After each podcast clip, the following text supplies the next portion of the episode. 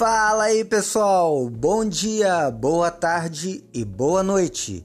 Aqui é o Cristiano Alarcon trazendo mais um episódio do seu canal de podcast Um pouco de tudo. E o título do episódio de hoje é Bolsonaro, o erro da mídia. É sabido que o candidato de direita tem incomodado muita gente e, a despeito do seu isolamento político, ele continua liderando as pesquisas para o Planalto. É sabido também que na outra ponta da corda a gente encontra um verdadeiro blocão sedento em desintegrar sua campanha. Mas não é o blocão do Alckmin que eu me refiro aqui, mesmo que ele também faça parte do blocão anti-Bolsonaro. Aqui temos toda a esquerda, o centro, o judiciário, ativistas de todos os sabores, ditadores latino-americanos, organismos internacionais e a mídia. Essa última, a ferramenta mais importante na missão de destruir a imagem do candidato do PSL. Apesar das tentativas, ela tem falhado miseravelmente. Posso até acreditar que o efeito, se não foi de aumentar os seus eleitores, pelo menos, ao que parece, não tem conseguido dissuadir seus simpatizantes. Mas por que não tem dado certo? A resposta parece óbvia para todo mundo, mas estranhamente não parece óbvia para a mídia.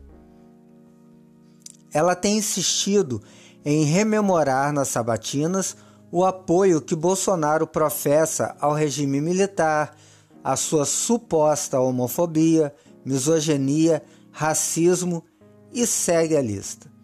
No final, tudo que se consegue é fazer com que ele repita, quase como um mantra, frases de efeito que seus eleitores querem ouvir. Coisas que no final só reforçam o sentimento de identificação que eles têm com Bolsonaro. Por outro lado, seus opositores e a mídia vivem dizendo que ele não sabe nada de economia e não tem nenhuma proposta concreta para os problemas do país.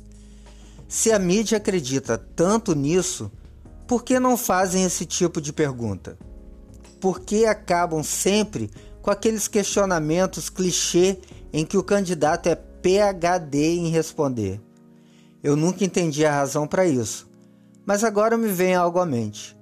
Talvez mais medo ainda a mídia tenha de que, se perguntado sobre alguma questão realmente relevante, Bolsonaro acabe respondendo coerentemente.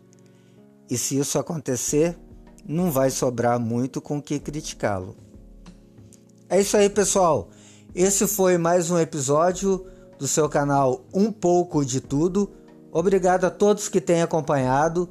Lembro a vocês que vocês podem utilizar o agregador de podcast para ficar sempre por dentro, não perderem nenhum episódio. Vocês podem usar o Spotify, o Google Podcast. Basta ir lá na busca e procurar por um pouco de tudo. Mais uma vez, obrigado, um grande abraço a todos e até amanhã.